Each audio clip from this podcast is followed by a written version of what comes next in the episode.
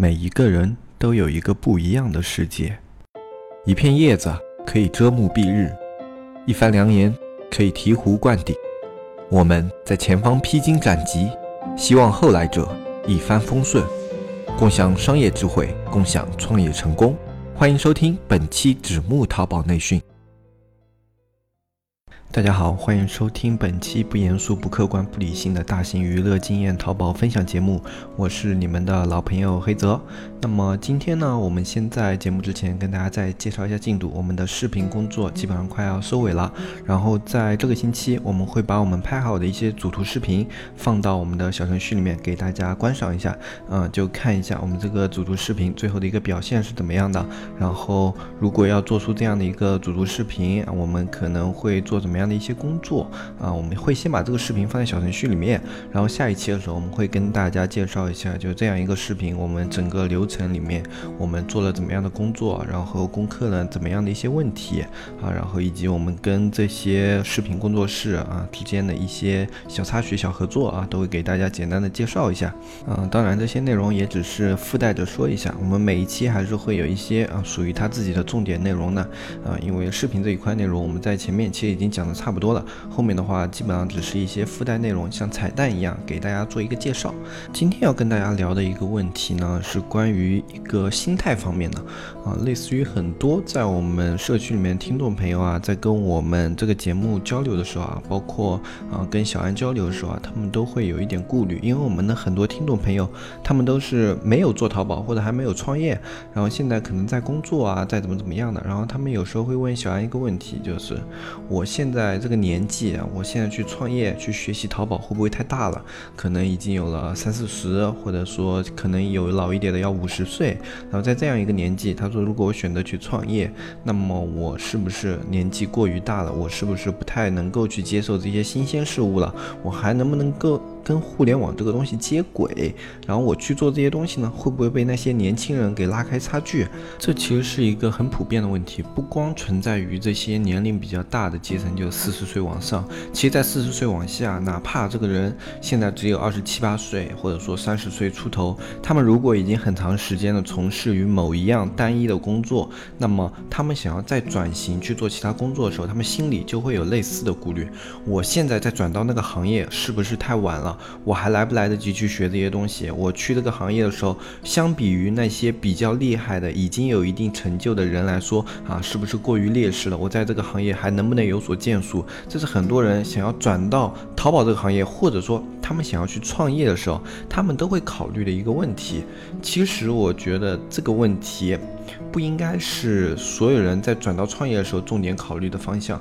确实，创业是有合适或者说不合适，然后也具有一些创业内容呢。他们是，嗯，可能年轻的时候，像互联网这种东西，你接受更快，更加有优势。但是我觉得这都不是局限于你去创业的一些必要条件，特别是年纪。因为我们可以看到很多例子，就像马云他创办阿里巴巴的时候，他已经是一个中年人了，然后他去拿了融资，然后提出了阿里巴巴这样的设想，并且落实于行动。在这个过程中，他他经历了很多很多各种各样的困难，我相信。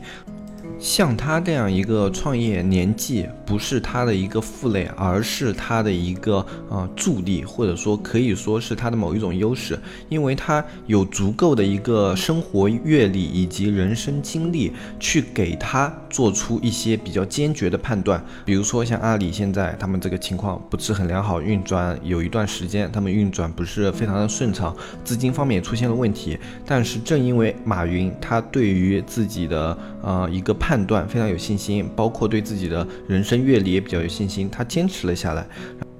最后才得以成长为一个如此庞大的阿里帝国。其实年纪没有成为他的阻碍，包括他在去啊招募他的十八罗汉的时候，如果他是一个初出茅庐的年轻人，比如说大学刚毕业啊，在我们看来是非常有冲劲，学习非常的快，然后对于互联网事业也会非常快的一个年代，那么他有没有足够的资历去说服那一些是在各个领域都已经有一些经验、有一些名气，或者说啊有一些技术手段的人？去参加他一个啊根本看不到任何前景的一个项目呢啊，虽然你在去谈那个项目的时候，你对于他未来期许可以是非常非常好的，但是我们换个角度想一想，这个时候的阿里巴巴。它还没有成为一个啊拥有庞大用户体量，也没有一个庞大卖家体量的一个平台，它只是马云脑中的一个设想，而且是非常新、非常疯狂的一个设想啊，可以是这样说的。然后在这样的一个情况下呢，如果你是一个初出茅庐的小伙子，你拿着这样的一个方案，你去找那些有技术的人，他们光是因为你的年龄就有可能把你拒之门外。这时候年龄反而是马云他的一个优势，同时我相信也离不开马云老师他非常优异的口才以及他非常清晰的一个思路的架构，去向别人表述他这个未来想要建立起的一个庞大的电商体系。其实不管年龄小还是年龄大，他们都有着自己的优势和自己的短处。比如说你年龄小的话，那么你有更多的机会去做尝试，你可以去做尝试一些更新的东西啊，你可以接触到很多更前沿的一些资讯。那么在这样的一个情况下呢，你也会更加的有冲劲，也更加容易去接受失败，因为你会想到自己的年纪还很长。但是如果到了一定的年纪以后，你经历了创业失败这种其实算是比较重大的失败。以后呢，其实它会对你的家庭啊，或者说对你的人生都产生一定的冲击。像很多有的就项目破产以后那种人自杀的这种，并不是因为他们心理承受能力不行，而是因为他们承受的压力实在是太过于大了。一般人他们都无法承受自己所拥有的项目完全破产这样的事实。其实这也是很多之前问我们咨询我们社区的一些人的心理状态，因为他们的年纪相对偏大啊。当你在人生这条路上，你的年纪越来越大的时候，你所要背负的一些东西也就会越来越多，越来越沉重。这个时候，你反而就无法去承受失败，所以他们对于创业显得有些畏首畏尾啊，觉得自己这样不行，那样不行。其实我这里是这样想的：就当你到达一定年纪以后，虽然你负担的东西变多了，但是正是这些负担，让你在做判断、做选择的时候会更加的正确啊，而不是应该让你的选择变得犹豫。我们以前也说过，选择是一种。能力取舍的速度也是一种能力啊。当一个人，如果你想要去做创业的时候，首先你就要学会选择。如果选择这个。第一步，你还没有入门的话，我觉得你可能可以先暂时把创业这个想法先放一放。你一定要有一个充足的心理准备，以及一个良好的心态，你才能去面对这件事情。如果你自己都是显得特别特别犹豫的话，那么我建议你先不要踏足这一块，因为你要知道，创业这条路是非常难的，会有很多的质疑和很多的不信任。在这个过程中，如果你自己都不能够完全的说服自己的话，你在未来当你的项目出现问题，当你的一些操作的，嗯，比如说淘宝店啊这样的东西出现问题以后，你想要寻求一些帮助，你要怎么样去说服别人，或者说你手下有一批人，那你要怎么样去说服他们来跟你继续干这样的一些项目？还有另外的一种情况是这样的，他说我什么都不会。说我对于淘宝这个东西什么都不了解，那我怎么去做？也有一些他们想要去做其他生意的啊，比如说我想要去做鞋子啊，我要做实体店啊，我想要做母婴用品，想做实体店。那么在这样的一个情况下呢，我要怎么样去做呢？我一点经验都没有，我也没做过生意啊，什么什么的啊。然后其实很多人都不是一开始就会做生意的，就做生意这个东西，我觉得最重要的不是说你会还是不会，包括你去做很多其他东西，比如说你现在想要去做一个前端工程师。或者说你想要去做一个建模设计师啊，一些比较高门槛的职业啊，这种职业如果你想要去涉猎的话，那么你应该首先要考虑的问题不是说啊我能不能做这样的东西，我一点经验都没有啊，我是不是做不了？你应该首先第一步要解决的是我先要入门。入门以后，你才可以最后去做一个判定，就是说这个东西难度怎么样啊？我到底能不能去做它？我花一点时间，我能不能把它做好？或者说啊，这个东西到底适不适合我？因为性格这种东西也是非常有关系的。那么，其实当你入了门以后啊，有些在你看来非常非常难、困难、非常非常那种难以企及的一些东西，就会变得似乎。可以开始入手了，就像很多人去做生意啊，类似于我有一些朋友，他们到了一定的年纪，本来是在做一个软件开发的，然后后来啊就是转型，然后去做一个终端服务这样的一个工作啊。他们在一开始的时候，他们都会抱着一定的怀疑的态度，但是在他们入门以后，他们会发现有时候这样的东西可能还没有原来他们自己做的事情困难。世界上有很多事情都是类似于像这种情况的啊，就很多人是因为不了解，然后就不接触。不接触，他就永远不会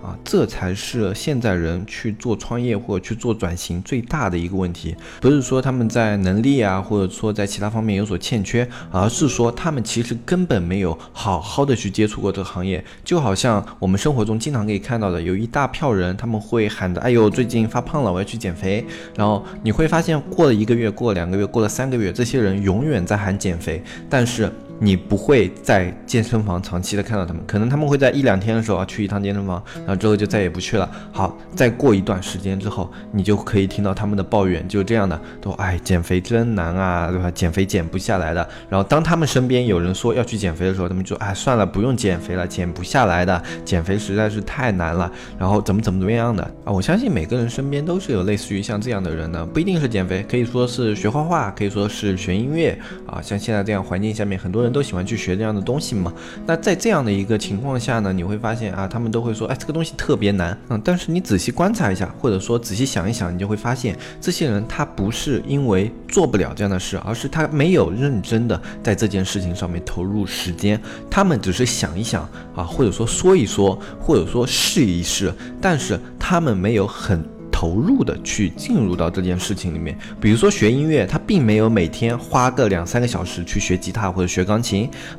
比如说学画画，他并没有拿自己业余的时间去训练一下自己的画技、自己的笔法、自己的构图啊，所有的立体透视啊，他都没有去做过。那么他们只是单纯的试了一下，拿着笔在纸上抹了两笔，或者说拿起吉他用手拨了两下，然后总觉得那个乐谱啊看不懂，然后就不不入手了。或者说这个画想要模仿它这个构造啊，这构图去临摹去描绘太难了，然后就接着就把笔放下了。他们可能在这些事情上投入的时间加起来还没有两个小时，他们就定论说这件事情太难了，我学不会了。那么这个时候，我们再回头想一想，类似于像这样的事情，是事情太难了，还是我们太懒了，或者说太容易退缩了？在创业上也是这个样子的，到底是做生意太难了，还是说去做创业太难了，还是说你其实根本没有在创业上有过明确的思路，有过一次完整的尝试，你只是可能就是拿了一笔钱去随便选选了一个什么东西，然后去做，做的不行，然后就觉得它很难啊，这样子的话，我觉得你这其实根本不能算是一次创业，你只能算是一次了解，一次接触，你根本就连创业的门槛都没有摸到，或者说你连一个。正经的生意你都没有开始运作起来，那么你怎么能够去定性说做生意太难了呢？啊，其实有很多这些他们在做生意里面失败的理由，我觉得都更加像是借口。比如说啊，我年纪太大了，所以我做不了这样的事情。啊，其实我觉得年纪，我前面也说了，它不管大还是小，都是有利或者有弊的。我们要做的呢，只是去克服弊端，然后把自己的优势给发挥出来。这就是我们在做创业的时候，利用自己的资源去做选择。这是一个非常基本的一个思路。同样的道理，有人会说，我现在年龄还太小了，我阅历还太小了，经验还非常的不足啊，我不适合去做创业。好，这种时候我们再来看一下，你这个时候不适合去做创业，那么你接下来啊，可能选择去上班，或者说去考一下公务员啊，或者说去一些职员里面去上一段时间的那种啊比较流程化的一些工作啊。那么在这样的一个情况下呢，再过几年，你就会告诉自己，哎呀，我现在这种工作还挺稳定的，那么去创业是不是？有风险啊啊，或者说，哎，我现在这种工作都比较机械计划，那么去创业这么灵活的事情，我到底能不能胜任啊？你永远就会因为你没有踏出那一步而踏不出这一步啊！当然啊，我这边只是用创业来做一个例子说明。那么其实我们生活中还有很多很多类似于像这样的一些状态啊，比如说你以前在某一个公司某一个职位上做了非常多年，可能是个会计，可能是个文员，好，然后你做了非常多年以后。你的心思可能开始活起来了，你就觉得哎，会计或者文员这样的工作太死板了啊，非常的难受。你想要转型啊，你可能有一些类似于像带梦想型的工作，可能说想要去做一个旅行作家，或者说去做一个编辑啊，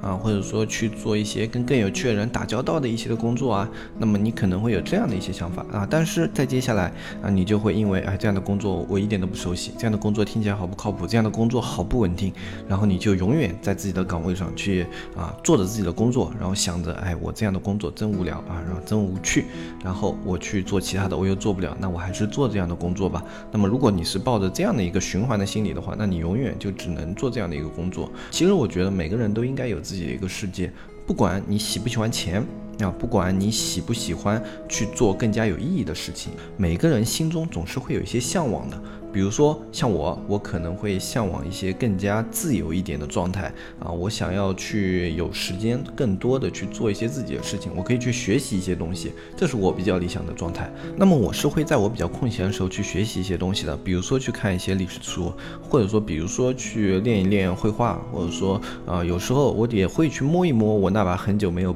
碰的吉他，哎，我吉他以前是会的，然后后来啊，因为太久没练，后来放荒废掉了。但是音乐本本身就只是玩一玩的状态嘛，然后就不会特别去注重它。然后在这样的一个情况下呢，我会啊想办法在我的一个事业上去改变它的结构，去让我这个事业结构可以把我更多的时间从里面腾挪出来啊，我可以牺牲一些利润啊，或者说牺牺牺牲一些空间，然后去做这样的交换，然后以期望于我到某个年纪的时候，我可能可以拥有。有更加自由的状态，那么我是这样去做的。比如说，你也有一个比较梦想的一个状态，比较理想的一个状态，那我觉得你就应该从这个方向去做某一些的努力啊。比如说，你想成为一个作家，那么我建议你一定要在业余的时候多去看书，去了解这些书的结构啊，整体的一个段落构成以及语法构成，去充实自己的一些词藻和写作结构。那么在你自己下笔的时候，你就会比以前更加的有自信啊，也会更加的有一些。方向，那比如说你想要去做摄影师，那么你一定要在你休息的时候，你去拿着你的摄像机到处去走一走。不要随便拍，就你要有目的性的去构图啊，去把这个整个照片的结构有一个设计，然后去从自己设计的结构里面再挑出最好的。在这样一个过程中，你的摄影的技术会慢慢的提高。如果你什么都不做，你只是单纯的拿相机去拍，那你的技法是不会有提高的啊。就好像你要去减肥，那么如果你不能持之以恒的话，那从一开始你就不要去开始，因为如果你不能坚持还要去开始的话，你只是浪费你最开始的那一段时间。其实很多事情也是一样的，如果你不能确定自己能否坚持下去的话，那你宁可不要开始，因为那只是在浪费你最早的时间。这一期节目呢，并不是去跟大家说啊，我们一定要创业啊，或者说创业好怎么怎么样的。我只是给大家分析一个心理状态。我在节目刚开始也说了，只是给大家分享一个心态。如果你想要去尝试什么事情，你就一定要脚踏实地的。去把这件事情落实下去。如果你只停留在脑子里想这样的阶段，那你就永远不要说出来，因为这样的话，我觉得说出来是非常丢人的。比如说一个人，他跟我说啊，他要去减肥，结果他减了五六个月，他都没有减下来，那我会很看不起这个人。一开始不说，那你胖，我是不会看不起胖子的。但是一个每天喊着要减肥的人，他最后没有减下来，那我其实是挺看不起他的，因为这样的人，他没有一点点的行动力和执行力，他还喜欢给自己去定规划啊，然后呢，最后这些规划它就比较像笑话啊。其实你的规划可以延期，比如说你原定啊一个月要完成的一些事情，你可以两个月完成，那我不会笑你。至少你在做这件事情，但是如果你原计划定了啊，比如说你三个月啊想要怎么怎么样啊，减个多少多少斤啊，或者怎么怎么样的，结果三个月之后啊你重了二十斤，那这样的人我肯定是会觉得你所定的规划就是一个笑话，我也会比较不太喜欢这样的一些啊口头规划。那类似于像创业，你想要入手的话，可能啊会比较难，但是它也是可以入手的。你能做什么就先做什么，比如说你现在边上有货源，你就可以去先找货源啊，比如说你。现在资金还不够，那你就一定要先筹备资金啊！资金肯定是创业的一个非常基本的一个工作，这也是你创业过程中的一步啊。有的人说我是因为没钱所以不创业，那么如果你过了十年、过了二十年你都没有钱的话，那么我就觉得这不是你没钱的问题，而是你根本没有一个比较好的规划，你没有准备存下来一笔钱去做你自己的创业。其实这也是你的一个问题，因为像我们这样的社会中，如果你想要去存一笔钱的话啊，只要你愿意去。努力愿意去付出的话，你总还是能存下来一点的。尽管时间可能会比较长啊，可能要个五年，或者说要个六七年，你才有可能存下来一笔，你去做一个比较靠谱的啊项目的一个启动资金。但是只要你愿意去存，我相信这样一笔钱你是可以存下来的。所以没钱它也不是一个非常死的借口，我觉得它只是一个时间问题。所以说一直没有钱的人，我觉得你的生活里面肯定也是在某一些方面是有问题的啊，可能在消费上都是有一些问题的。所以也不要把没钱当做借口。如果你想要创业，现在没钱，那么你从现在开始一定要规划你多少年之内要存够多少钱，用这一笔钱去创业。或者说你比较有自信啊，比较有那种啊口口头天赋的话，你也可以去说服别人给你投资，或者说说服别人借你一笔钱去做创业啊。那么你要有这样的一个信心。当然你在借钱的时候还要有责任心，你一定要知道这笔钱你是很难亏损的。所以这样的一个做法的话，我建议是那些一定要非常有自信的人啊，如果不是特别有自信的，或者说你对这个创业项目的规划自己都不明确的话，那么我不建议你这样去做，因为你自己对自己都没有一个明确的规划的话，你去找别人借钱那是非常不负责任的。今天这一期节目呢，我们就说到这里，然后在这一周我们会把我们的主图视频在这两天吧，我们就会放到小程序里面，